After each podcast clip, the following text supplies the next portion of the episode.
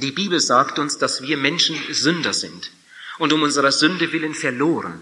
Die Bibel sagt aber auch, dass Gott Liebe ist und in seiner großen Liebe will Gott uns Menschen erretten.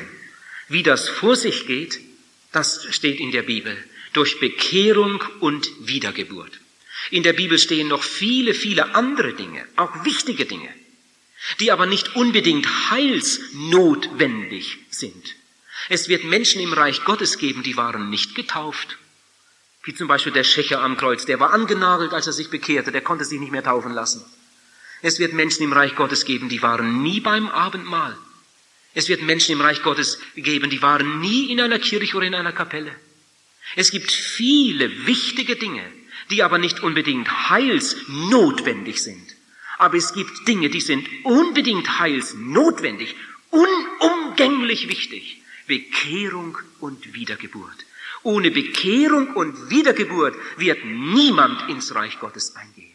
Das ist die unbedingte Voraussetzung für den Eingang ins Reich Gottes. Was ist Bekehrung? Wir haben es gestern Abend gehört. Der Sünder, der Mensch bringt seine Sünde und Schuld im Gebet und bittet den Herrn um Vergebung. Das ist Bekehrung.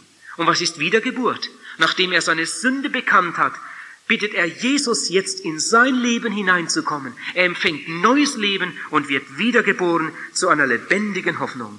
Das ist ungefähr so, ich könnte das mit einem Fünf-Franken-Stück erklären. Wenn ich jetzt ein Fünf-Franken-Stück hier hätte, ich habe leider keins, aber nun, ihr wisst ja, wie es aussieht. Auf der einen Seite sieht es ganz anders aus als auf der anderen Seite. Es sind zwei verschiedene Seiten eines Stückes. Angenommen, wir hätten ein Fünf-Franken-Stück, das nur auf einer Seite geprägt wäre. Das gibt's ja gar nicht. Aber nur mal angenommen, da hätte was nicht funktioniert. Es wäre nur auf einer Seite geprägt. Was wäre dann dieses Geldstück wert? Diese Münze. Ein Fünf-Franken-Stück, nur eine Seite geprägt. Was wäre es wert? Zwei Franken fünfzig, oder? Denkst du? Gar nichts. Hätte nur den Blechwert, sonst nichts. Es hat nur dann den Wert, wenn beide Seiten geprägt sind. Es ist ein Fünf-Franken-Stück, aber es hat zwei Seiten und diese beiden Seiten gehören zusammen. Und so ist das auch mit Bekehrung und Wiedergeburt. Bekehrung und Wiedergeburt werden von den allermeisten Menschen zusammen erlebt. Ein Mensch bekehrt sich und nimmt Jesus als seinen Heiland und Herrn auf und wird wiedergeboren zu einer lebendigen Hoffnung. Und doch sind es zwei verschiedene Seiten eines großen, heilsnotwendigen Geschehens. Aber es sind zwei verschiedene Seiten. Und es ist tatsächlich möglich, dass ein Mensch sich bekehrt, dass ein Mensch sich richtig ehrlich bekehrt und er ist doch noch nicht wiedergeboren. Er ist irgendwie in der Mitte stehen geblieben und das neue Leben ist noch nicht hineingekommen. Er hat noch keine Heilsgewissheit. Er hat über seine Sünden geweint. Er hat um Vergebung gebetet. Er hat sich bekehrt und hat doch das neue Leben noch nicht empfangen. Es sind eben zwei Seiten, die hier zusammenkommen, die den Menschen zur Rettung führen. Und beide Seiten sind genauso wichtig. Heute Abend wollen wir ganz besonders über die zweite Seite, über die Wiedergeburt nachdenken. Wir haben gelesen aus dem Johannesevangelium, da steht, Jesus sagt das, wer nicht vom Neuem geboren ist, kann das Reich Gottes nicht sehen. Ich denke, wir glauben alle, dass das in der Bibel steht. Wir glauben auch, dass Jesus das gesagt hat. Das hat sich nicht Johannes ausgedacht, sondern das hat Jesus gelehrt. Und wir glauben auch, dass Jesus das, was er gelehrt hat, auch so gemeint hat. Jesus sagt, wer nicht von neuem geboren ist, kann das Reich Gottes nicht sehen. Jetzt geht es mir heute Abend um drei Punkte. Erstens, ohne Wiedergeburt gibt es kein ewiges Leben. Zweitens, was ist eigentlich Wiedergeburt? Was passiert da? Was ist eigentlich damit gemeint? Ich möchte, dass heute keiner aus diesem Raum rausgeht, der nicht weiß, was das ist, so dass er es sogar einem anderen erklären kann. Und dann der dritte Punkt, was muss ich tun, um wiedergeboren zu werden? Vorweg ein paar einleitende Gedanken. Um dieses große, dieses gewaltige Thema verstehen zu können, wollen wir uns erst einmal mit zwei Worten beschäftigen, die wir immer wieder im Mund haben. Das Wort Leben und das Wort Tod. Was ist das eigentlich? Niemand kann uns das erklären. Wir haben da einen Arzt sitzen, er kann uns das nicht erklären. Kein Wissenschaftler kann uns das erklären. Es sterben jeden Tag viele Menschen. Und vielleicht hast du dabei gesessen, hast vielleicht den Todeskampf miterlebt. Aber was da eigentlich geschieht, das wissen wir nicht. Das sind Vorgänge, geistliche Vorgänge, die kriegen wir nicht in den Griff. Was ist Leben? Wir können es nicht erklären. Aber wir können die Frage jetzt einmal anders stellen und wir fragen einmal, wo kommt das Leben her? Ihr Lieben, darauf gibt es eine Antwort. Jesus Christus sagt, ich bin das Leben. Jesus lebt nicht nur wie wir. Wir können sagen, ich habe Leben. Ich lebe. Jesus lebt nicht nur, sondern Jesus ist das Leben. Das Leben ist eine Person. Und alles Leben, ganz gleich, wo es sich offenbart, alles Leben hat eigentlich seinen Grund, seine Ursache, seinen Ursprung in Jesus Christus. Und zu dem zweiten Geheimnis Tod. Was ist der Tod? Ich sagte gerade, niemand kann den Tod erklären. Es kann wirklich niemand. Aber wir können hier die Frage auch einmal anders stellen und fragen einmal, wo kommt der Tod her? Darauf gibt es eine Antwort. Die Bibel spricht darüber. Und jetzt höre, vielleicht hast du das noch nie gehört, aber es ist wahr. Der Tod ist auch eine Person. Der Tod ist auch eine Person. So wie Jesus von sich sagen kann, ich bin das Leben. Ich lebe. Und ich habe Macht, Leben zu geben. So kann der Teufel von sich sagen, ich bin der Tod. Ich bin tot. Das ist er nämlich. Wir werden das nachher verstehen. Und ich habe die Macht des Todes. In Offenbarung Kapitel 20, Vers 13 und 14 wird zweimal der Tod genannt. Und wir merken, da geht es um eine furchtbare Persönlichkeit. In Offenbarung 6, Vers 8 ist von einem Reiter die Rede. Wo der hinkommt, dahinter lässt er Tod und Verderben.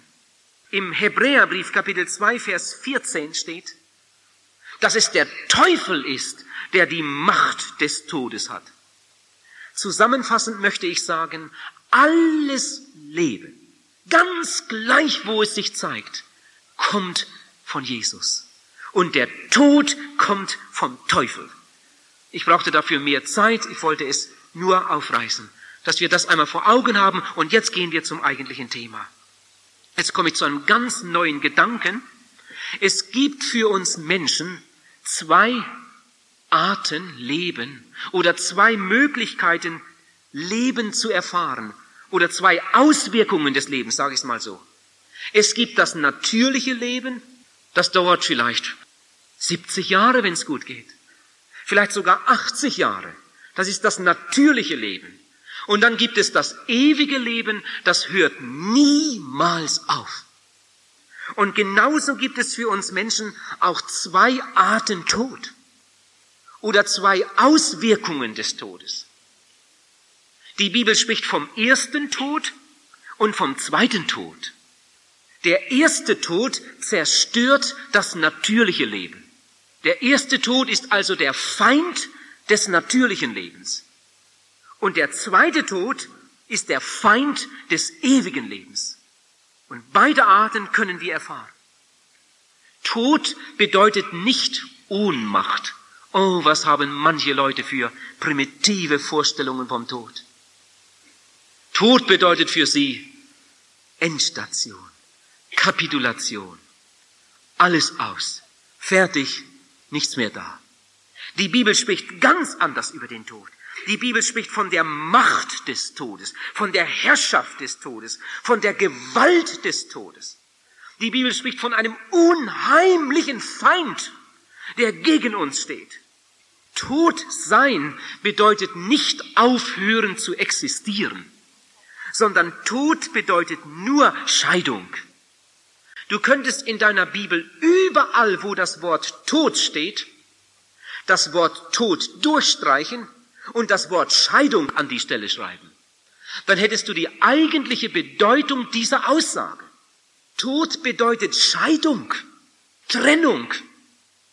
Der erste Tod bedeutet Scheidung vom Fleisch. Der zweite Tod bedeutet Scheidung von Gott. Der erste Tod bedeutet, und höre das richtig, ewige Scheidung vom Fleisch. Wenn der Mensch gestorben ist, dann hat er sich von seinem Leib, von seinem Fleisch getrennt. Und er kommt nie mehr da hinein zurück. Auch der Gläubige nicht. Fleisch und Blut können das Reich Gottes nicht ererben. Es wird gesät ein verweslicher Leib, der bleibt hier. Und es wird auferstehen ein unverweslicher Leib. Das, was aufersteht, ist etwas Neues. Wir bekommen einen neuen Leib, steht in der Bibel. Der erste Tod bedeutet Scheidung vom Fleisch, ewige Scheidung vom Fleisch. Der zweite Tod bedeutet ewige Scheidung von Gott. Der zweite Tod ist viel, viel schlimmer als der erste Tod. Jesus sagt, ihr müsset von neuem geboren werden. Was meint Jesus denn damit? Ihr müsset von neuem geboren werden. Das heißt doch noch einmal. Du musst ein zweites Mal geboren werden. Und Jesus fügt hinzu und sagt, wer nicht von neuem geboren ist, der kann das Reich Gottes nicht sehen. Warum eigentlich nicht? Durch die erste Geburt wird man ein Menschenkind. Und dadurch hat man Teil an der irdischen Gemeinschaft. Durch die zweite Geburt wird man ein Gotteskind und man bekommt Anteil an der göttlichen Gemeinschaft. So wie man ohne die natürliche Geburt diese natürliche Welt nicht sehen kann, man existiert ja gar nicht für diese Welt. So kann man folgerichtig ohne Wiedergeburt das Reich Gottes nicht sehen. Wer diese Welt sehen will, die Blumen, die Berge, die sehen, wer diese natürliche Welt sehen will, der muss vorher eine natürliche Geburt erleben. Das ist für uns alle klar. Und Jesus sagt, wer das Reich Gottes sehen will, wer die göttliche Welt sehen will, der muss vorher eine Wiedergeburt, eine geistliche Geburt, eine göttliche Geburt, eine neue Geburt erleben. Ich komme zum zweiten Punkt. Und was ist damit gemeint? Was ist Wiedergeburt? Ihr Lieben, es geht hier nicht um eine Wiederverkörperung. Es geht jetzt nicht um Reinkarnation. Das ist ein Märchen. Das ist eine ganz große Irrlehre. Es gibt Menschen, die meinen, sie leben drei, vier, fünfmal. Es geht nicht um eine Wiederholung dieses natürlichen Lebens, sondern es geht um ein anderes Leben, um ein göttliches Leben. Und dazu braucht man eine Wiedergeburt, sagt Jesus. Was ist Wiedergeburt? Ich glaube, dass wir die Wiedergeburt nur dann verstehen können, soweit man das überhaupt verstehen kann, wenn wir uns erst einmal mit der natürlichen Geburt beschäftigt haben. Was ist eine Geburt? Was ist eine Geburt? Oh, sagt da jemand, ich weiß, wovon Sie reden. Meine große Schwester, ja, die ist in Erwartung. Und die besucht jetzt einen Kurs in der Mikroclubschule für werdende Mütter. Ja, ich weiß schon, was Sie meinen. Sei schön, aber jetzt sag mir doch einmal, was ist eine Geburt? Angenommen, ich wüsste das nicht. Und dann sagt er, bei uns am Stadtrand wurde ein neues Krankenhaus gebaut und eine große Abteilung extra dafür. Wofür? Ja, für Geburten. Eine Entbindungsstation. Vor vier Wochen eröffnet. Inzwischen schon viele Kinder zur Welt gekommen. Ja, ich weiß, was Sie meinen. Sag ich, aber du, ich wollte jetzt nicht wissen, äh, wo das neue Krankenhaus steht. Ich wollte jetzt wissen, was eine Geburt ist. Sag mir doch einmal, was eine Geburt ist. Ja, ich weiß genau, was du meinst. Ich habe sogar in der Verwandtschaft eine Hebamme. Die hat schon bei vielen Geburten geholfen. Ich weiß genau, was du meinst. Ihr Lieben, wisst ihr, warum ich das sage? So verhalten sich Menschen, wenn man sich nach der Wiedergeburt erkundigt. Sag mir doch einmal, was eine Wiedergeburt ist. Oh, sagt jemand, ich kenne mich auch in der Bibel aus. Wissen Sie, das haben wir im, im christlichen Unterricht alles durchgenommen. Ja, das ist schön. Aber jetzt sag mir doch einmal, was eine Wiedergeburt ist. Oh, sagt er, denken Sie ja nicht, wir wären Heiden. Wir gehen alle 14 Tage in die Kirche. Und seitdem der neue Pfarrer da ist, ein junger Pfarrer, kommen auch wieder mehr Leute. Und eine neue Liturgie wurde eingeführt vor einiger Zeit. Und seitdem ist es wieder ziemlich, geht's aufwärts bei uns im Gottesdienst. Ja, ah, das ist schön. Aber jetzt sag mir doch einmal, was eine Wiedergeburt ist.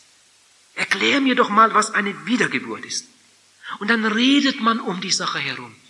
Ihr Lieben, darauf muss es doch eine Antwort geben. So wie eine natürliche Geburt erlebt werden kann. Darüber kann man reden, das kann man erklären. Wir wissen, was da vor sich geht. So muss man doch auch über eine Wiedergeburt, muss man doch reden können. Was ist eigentlich eine Wiedergeburt? Ich komme jetzt schon zum dritten Punkt. Da ging es ja um die Frage, was muss ich tun, um wiedergeboren zu werden? Und indem ich das erkläre, gebe ich gleichzeitig Antwort auf die zweite Frage, was ist eine Wiedergeburt? Was muss ich tun, um wiedergeboren zu werden? Frage ich einmal vorweg, was muss geschehen, damit ein Kind geboren wird? Was muss geschehen? Du kannst nicht in die Klinik gehen und sagen wir, hätten gern Sohn, dreieinhalb Kilo, schwarze Haare, braune Augen, ich komme nachher wieder vorbei. Das geht nicht. Oder gehst in die Drogerie und bestellst einen Dackel. Würden Sie mir den inzwischen anrühren, ich komme nachher wieder vorbei. Die haben das zwar alles in ihren Flaschen und Tüten und so weiter, der Dackel würde ungefähr zwei Franken 50 kosten. 60 Prozent Wasser und der Rest kostet zwei Franken 50. Die Chemikalien, die dazu nötig sind, die hat er alle da. Aber der kriegt keinen Dackel hin. Der muss geboren werden. Da muss Leben hinein. Wie kommt man zur Geburt? Was muss geschehen, was muss vorausgehen, damit eine Geburt geschieht, damit Leben geschieht? Ihr Lieben, Kind wird man nur durch Geburt und Gottes Kind wird man nur durch eine Wiedergeburt. Und jetzt macht euch doch nichts vor. Das ist eine himmelschreiende Not, dass in unseren, unserem sogenannten christlichen Abendland so viele Menschen sind. Sie haben sogar eine Bibel im Haus, in der geschrieben steht, ohne Wiedergeburt gibt es keinen Eingang ins Reich Gottes und sie haben es nie erfahren und reden drum herum. Wie wird man ein Gotteskind? Durch eine Wiedergeburt. Wie geht das vor sich? Nochmal zurück zur natürlichen Geburt. Wie kommt man zu einer natürlichen Geburt? Jetzt spreche ich einmal ganz offen und ich hoffe, dass mir das niemand übel nimmt. Zu einer Geburt brauchen wir unbedingt eine Mutter. Zuerst ist die Mutter und dann das Kind. Zu einer Geburt brauchen wir unbedingt eine Mutter. Eine Frau, eine fruchtbare Frau. Wir wissen, dass sie nicht jeden Tag fruchtbar ist, sondern eigentlich nur an verhältnismäßig wenigen Tagen. Aber selbst wenn wir solche haben, da gibt es noch lange keine Geburt. Es muss Samen vorhanden sein. Den hat sie nicht bei sich selbst. Keine Frau. Sondern der kommt von außen. Und der Same muss zu ihr kommen. Der muss das Ei befruchten. Und dann kommt es zur Schwangerschaft und bald zur Geburt. Ihr Lieben, genau so, genau so ist es im Geistlichen. Nur auf einer anderen Ebene. Der Same ist das Wort Gottes, sagt die Bibel. Immer wenn das Wort Gottes richtig verkündigt wird, wird göttlicher Same ausgestreut. Der Same ist das Wort, das Wort. Im engeren Sinne die meisten kennen die Bibelstelle. Johannes 1, Vers 14. Das Wort wurde Fleisch und kam zu uns. Was ist denn damit gemeint? Jesus. Jesus ist das fleischgewordene Wort. Gott hat seinen Sohn in diese Welt hineingegeben. Der Vater im Himmel hat seinen Sohn gesandt. Jesus ist das fleischgewordene Wort. Jesus ist der göttliche Same. Der Same ist Jesus Christus selbst. Wenn jetzt ein Mensch diesen göttlichen Samen aufnimmt, Jesus Christus in sich hineinnimmt, dann entsteht in ihm das neue Leben. So einfach ist das. Aber so wie die Mutter nicht jeden Tag fruchtbar ist, da könnte viel Samen vorhanden sein, es gäbe keine Befruchtung. Das gibt es nur am fruchtbaren Tag. Genauso ist es auch im Geistlichen. Es kann sein, dass jemand hundert gute Predigten hört, wirklich rechte Botschaften. Gottes Wort wird ausgeteilt. Der Same Gottes ist da. Und es gibt trotzdem kein neues Leben, weil dieser Mensch nicht aufnahmefähig dafür ist. Die Frau kann nur am fruchtbaren Tag empfangen. Und der Mensch kann nur am fruchtbaren Tag wiedergeboren werden. Und er ist nur in dem Augenblick fruchtbar. Er ist nur in der Stunde aufnahmefähig für diesen geistlichen Samen, wo er in Reue und Buße sein altes, sündiges Leben herausgibt und dann Jesus Christus hineinnimmt. Es gibt keine Wiedergeburt ohne vorausgehende Bekehrung. Diese beiden Dinge gehören zusammen. Durch Bekehrung und Wiedergeburt wird der Mensch gerettet. Aber ohne vorausgehende Bekehrung gibt es keine Wiedergeburt. Es hat einmal jemand gesagt, Gott baut seinen Tempel nicht auf unserem Misthaufen. Erst musst du deinen sündigen, verlorenen Zustand erkennen. Ja, du brauchst ja überhaupt keinen Retter, wenn du nicht verloren bist. Aber du bist verloren. Doch das musst du erst einmal einsehen. Ich bin ein Sünder. Von meiner Fußsohle bis zum Scheitel ist nichts Reines an mir. Meine Hände, meine Füße, meine Augen, meine Ohren, meine Gedanken, mein Herz, ja alles. Die Bibel sagt, und da ist kein Unterschied. Sie haben alle gesündigt und sind von der Herrlichkeit Gottes ausgeschlossen. Ihr Lieben, wir werden nicht gerettet durch Tränen. Oh, es kann sein, dass jemand tagelang über seine Sünden weint. Dadurch wird niemand gerettet. Deine Tränen können deine Sünden nicht abwaschen. Deine Sünden können nur abgewaschen werden durch das Blut Jesu Christi. Gerettet werden von deiner Sünde kannst du nur, wenn du mit deiner Sünde zu Jesus kommst. Lieber Zuhörer, wenn du das noch nicht gemacht hast, tu doch das heute Abend. Du, ich werde dich nicht ausquetschen. Ich werde dich nicht ausfragen. Ich werde keine peinliche Frage stellen. Ich werde nicht nach einzelnen Sünden forschen. Wenn du nachher in die Seelsorge kommst, dann werde ich dich fragen. Möchtest du gerettet werden? Ja. Siehst du das ein, dass du Jesus nötig hast? Ja. Siehst du das ein, dass du ein verlorener, sündiger Mensch bist? Ja. Das tut dir leid, ja. Du möchtest jetzt um Vergebung bitten, dass Jesus dir alle deine Sünden vergibt. Jetzt, heute Abend. Und dann wollen wir beten. Und dann werde ich dir sogar ein Gebet vorsagen. Und du sagst es mir einfach nach. Bei der Bekehrung ist nicht die Länge des Gebetes entscheidend, sondern bei der Bekehrung ist einzig und allein das aufrichtige Herz entscheidend. Ich habe eingesehen, ich bin ein verlorener, sündiger Mensch. Ich kann nur durch Jesus gerettet werden. Und das möchte ich. Und jetzt komme ich. Herr Jesus, ich komme zu dir, so wie ich bin. Ich bringe dir mein altes, sündiges Leben wie ein schmutziges Kleid. Und ich bitte dich um Vergebung, lieber Zuhörer, wenn das Gebet ehrlich ist, das ist Bekehrung. Ich bringe dir mein ganzes altes Leben, meine Kindheit, meine Jugend, meine ganze Vergangenheit. Herr, du siehst in mein Herz. Du weißt, ob ich es ehrlich meine. Hier bin ich. Bitte vergib mir. Wasche mich jetzt in deinem Blut. Das ist Bekehrung. Und dann wollen wir es im Glauben annehmen. Und du sagst, Herr Jesus, ich danke dir, dass du auf Golgatha für meine Sünden gestorben bist. Das steht in der Bibel. Das nehme ich jetzt im Glauben an. Und jetzt steht in der Bibel und höre.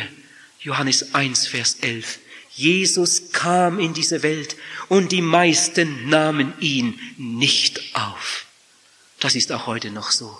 Jesus kam in sein Eigentum und die Seinen nahmen ihn nicht auf. Wie furchtbar. Der Same Gottes wird ausgestreut, aber die Menschen nehmen ihn nicht auf. Sie hören da rein, da raus. In Vers 12 steht, allen denen aber, und jetzt hör mal ganz gut mit, allen denen aber, die ihn aufnahmen, gab er Macht, durch den Glauben an seinen Namen Gottes Kinder zu werden.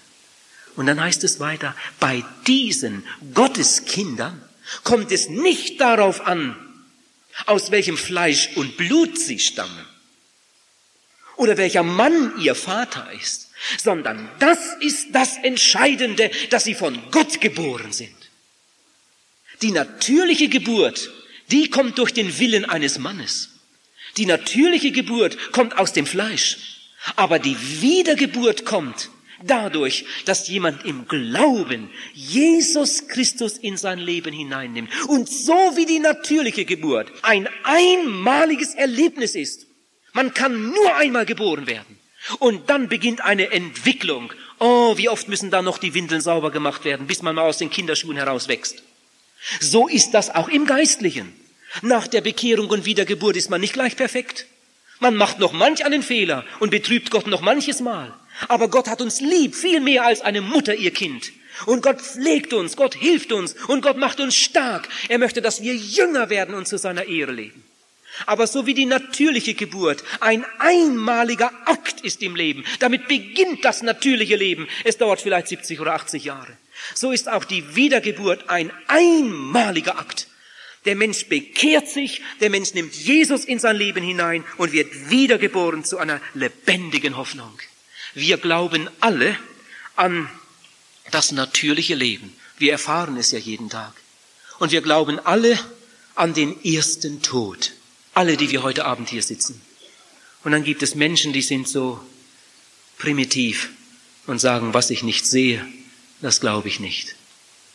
Das hat mir mal eine Frau gesagt. Was ich nicht sehe, das glaube ich nicht.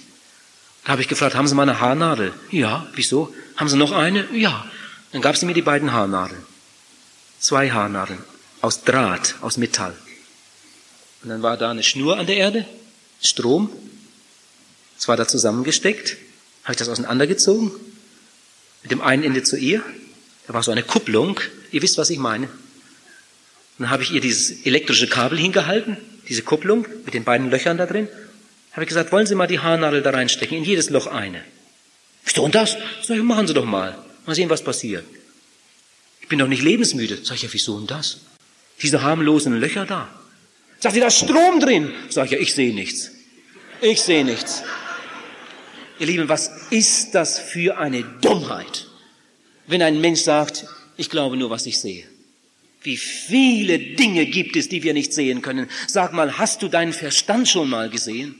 Sag mal, hast du dein Gewissen schon mal gesehen? Da ist ein Mensch, der sagt, ich glaube nicht, dass ich eine Seele habe. Zeig mir, wo meine Seele ist. Dann sage ich ihm, zeig mir, wo dein Gewissen ist. Kannst du mir sagen, wo dein Gewissen ist? Und unser Gewissen kann uns solche Not machen, dass wir nicht einschlafen können. Wo sitzt denn das? Ihr Lieben, es gibt einfach Dinge, die bekommen wir nicht in den Griff. Es gibt auch noch eine andere Welt, die wir nicht ins Reagenzglas stecken können und mit unseren Apparaten untersuchen können. Und die Bibel sagt, es gibt ein natürliches Leben und es gibt ein ewiges Leben. Die Bibel sagt, es gibt einen ersten Tod und es gibt einen zweiten Tod, einen ewigen Tod. Der erste Tod, und jetzt höre wieder ganz gut hin, der erste Tod ist für alle Menschen, die gesündigt haben. Wenn es keine Sünde gäbe, gäbe es keinen Tod. Der erste Tod ist für alle, die gesündigt haben. Und weil wir alle gesündigt haben, müssen wir alle den ersten Tod erleiden.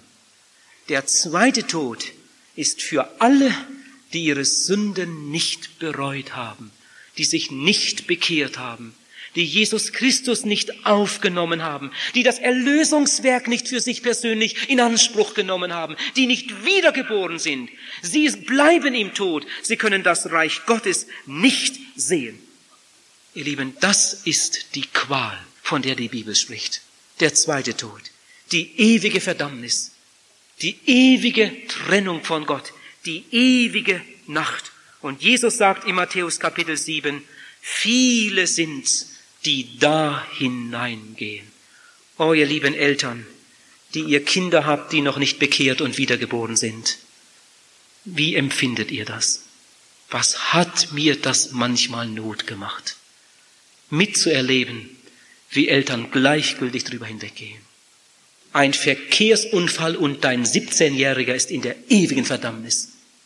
Wir sitzen da nicht drin, wir können ihn nicht zwingen zur Bekehrung und zur Wiedergeburt. Aber wie manche Eltern darüber hinweggehen. Neuer sind noch nicht bekehrt, unsere Kinder, die wollen erstmal das Leben genießen. Aber eines Tages wird sie der Herr dann sicher schon einholen. So reden manche Eltern. Sie haben nie für ihre Söhne geweint, gebetet, gefastet, gefleht. Hört mal aus diesem Buch Glühende Retterliebe. Wenn die Last der Verantwortung für die Seelen deiner Mitmenschen nicht auf dir liegt, dann hast du selbst eine Erneuerung nötig. Ist es denn möglich, dass du auf dem schmalen Pfad zum Himmel bist, während deine Lieben verloren gehen? Und ist es wahr, dass du keine innere Not leidest um ihretwillen? Dass dich diese Verantwortung kein bisschen bedrückt? dass deine Augen trocken bleiben, dass du ganz ruhig und zufrieden bist bei dem klaren Bewusstsein, dass du zum Himmel eingehst, während sie in die Hölle fahren werden. Wie steht es um deinen Vater? Wie wird es deiner Mutter ergehen? Wie steht es mit deinen Söhnen und Töchtern? Mit deiner Frau und mit deinem Mann hast du Heilsgewissheit und sie gehen verloren und trotzdem leidest du keine innere Not um sie, hast trotzdem keine Gebetslast für sie auf dem Herzen. Oh, wenn ich wüsste, dass ich einen Sohn oder eine Tochter hätte, die keine Gewissheit der Sündenvergebung hätten, ich weiß nicht, woher ich dann die Ruhe zum Essen und Schlafen nehmen könnte. Ich glaube, ich würde die halbe Nacht aufbleiben und in meiner großen Herzensangst vor dem Angesicht Gottes rufen und flehen um ihretwillen. Ich würde die Hörner des Altars ergreifen und sie nicht eher loslassen, bis sie Jesu erlöstes Eigentum geworden wären. Meine Augen wären voll Tränen und mein Herz voll Kummer und Sorge. Ich könnte keine Ruhe finden, bis sie die große Entscheidung für Christus getroffen hätten. Wie könnte ich dastehen und es aushalten, dass in unserem Kreis Lücken sind? Ich möchte jedes Glied meiner Familie bekehrt sehen. Und ich könnte es nicht ertragen, wenn es anders wäre. Oh, welche Not in so vielen christlichen Kreisen. Man hat alle möglichen Zusammenkünfte, die Evangelisation ganz hinten an. Für alles Mögliche gibt man Geld aus und hat die modernsten Häuser aufgerichtet. Und man hat kein Herz und kein Auge für die Mission. Und das sind Eltern, die kennen die Bibel beinahe auswendig. Und ihre Kinder gehen gottlose Wege. Und sie haben sich so daran gewöhnt, dass sie kaum noch dafür beten. Lieber Zuhörer, jemand hat einmal gesagt, wer einmal geboren ist, der wird zweimal sterben. Wer zweimal geboren ist, der wird einmal sterben. Das ist wahr. Wenn jemand einmal geboren ist, nur einmal, das sind wir ja alle, aber nur einmal, dann wird er einmal den natürlichen Tod erleiden. Und dann geht er ins Totenreich und wartet bis zum jüngsten Tag. Und am jüngsten Tag wird er vor dem großen weißen Thron stehen und dann wird er sein Urteil empfangen. Weil er nicht wiedergeboren ist, kommt jetzt der zweite Tod, ewige Trennung von Gott. Er ist ewig getrennt von seinem Leib durch den natürlichen Tod. Und jetzt wird er ewig getrennt von Gott. Er geht in die Nacht, in die Verdammnis, in die Qual. Wenn jemand aber zweimal geboren ist, wird er nur einmal sterben. Durch die erste Geburt wurde er ein Menschenkind. Er bekam natürliches Leben. Durch Bekehrung und Wiedergeburt wurde er ein Gotteskind. Er bekam ewiges Leben. Eines Tages wird er sterben, nämlich den natürlichen Tod. Und weil er wiedergeboren ist, geht er zu Christus. Und er wird beim Herrn sein, alle Zeit. Über diese, steht in der Bibel, hat der zweite Tod keine Macht. Sie sind vom Tode zum Leben hindurchgedrungen. Und jetzt möchte ich dich fragen, lieber Zuhörer, bist du wiedergeboren? Ich weiß, das ist heute Abend eine ganz, ganz nüchterne Predigt gewesen. Aber ich glaube, wir haben sie alle verstanden. Lieber Zuhörer, was nützt das, wenn du fromme Bücher liest und wenn du die Bibel liest und wenn du in die Kirche gehst und deine Kirchensteuer bezahlst und sagst, ich glaube, dass es einen Gott gibt und ich glaube, dass es Jesus gibt. Und wenn du das, was er gelehrt hat, nicht ernst nimmst und nicht persönlich erfährst. Sag, bist du wiedergeboren? Wenn ein Kind geboren wird, dann bekommt es einen Namen und dann wird es eingetragen beim Standesamt. Und wenn die Eltern am nächsten Tag sterben, dann wird das Kind Erbe dieser Eltern sein. Es ist noch so klein und kann nichts davon verstehen und doch ist es Erbe des Vermögens. Da können nicht die Nachbarn kommen und sagen, jetzt nehmen wir das Haus. Nein, das Vermögen gehört diesem Kleinen. Er ist der Erbe. Genauso ist das auch im Geistlichen. Wenn jemand wiedergeboren wird, dann wird sein Name eingeschrieben ins Lebensbuch des Lammes. Er hat dort oben Bürgerrecht und er ist Erbe Gottes und Miterbe Jesu Christi. Aber so wie es ohne natürliche Geburt keine Eintragung beim Standesamt gibt, oder? Stell dir vor, da geht ein Mann zum Standesamt. Bei uns in Deutschland muss man selbst dafür sorgen, dass es eingetragen wird. Da muss man mit der Bescheinigung vom Arzt zum Standesamt gehen und dann wird es eingetragen. Jetzt stell dir mal vor, ein Mann geht dahin und sagt, ich, ich muss ins Ausland. Meine Frau kriegt morgen ein Kind. Und ich kann da nicht kommen, um das eintragen zu lassen. Ich bin dann im Ausland. Bitte tragen Sie es doch schon ein. Wird bestimmt ein Junge. Wir sind alle überzeugt. Max soll er heißen. Das geht nicht. Ohne Geburt gibt es keine Eintragung. Du kannst den Beamten auch nicht bestechen, da macht er nicht mit. Wer weiß, ob das überhaupt eine, ob es überhaupt lebt. Ohne Geburt gibt es keine Eintragung. Ohne Geburt gibt es kein Bürgerrecht. Ohne Geburt gibt es kein Erbe. Ohne Wiedergeburt gibt es keine Eintragung ins Lebensbuch des Lammes. Ohne Wiedergeburt gibt es kein Bürgerrecht und kein Erbe. Ihr lieben Zuhörer, die ihr das noch nicht erlebt habt, kommt doch heute Abend. Du, wir machen da keine Experimente. Wir verkündigen heute nicht irgendeine neue Sache, sondern das alte Evangelium von Jesus Christus. Oh, gestern kamen so viele und wir waren so glücklich. Ehepaare kamen, Männer und Frauen kamen, junge Männer und junge Mädchen kamen. Heute Abend bist du dran. Komm doch, nicht zu mir, sondern zu Jesus. Ich will dir einfach seelsorgerlich helfen.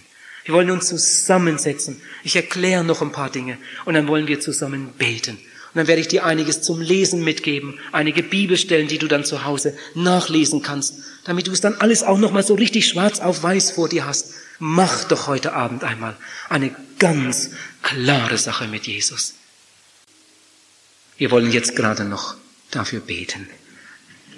Lieber treuer Herr, wir danken dir, dass du uns diese Tage der Evangelisation geschenkt hast. Herr Jesus, wir danken dir, dass du heute Abend an viele Herzen angeklopft hast. Wir sind ganz sicher, da sitzen viele Menschen, die wissen, dies ist mein Abend. Dies ist meine Gelegenheit. Jesus ruft mich, Herr Jesus, komm ihnen doch jetzt zu Hilfe. Wenn die Leute aufstehen, wenn der große Sog zum Ausgang einsetzt, Herr, wenn es laut und bewegt wird, Oh, dann sprich du zu den Herzen, dass viele heute Abend sich durchringen und sich einfach sagen, ich komme, ich komme zu Jesus. Herr, und wir danken dir, dass du uns hilfst.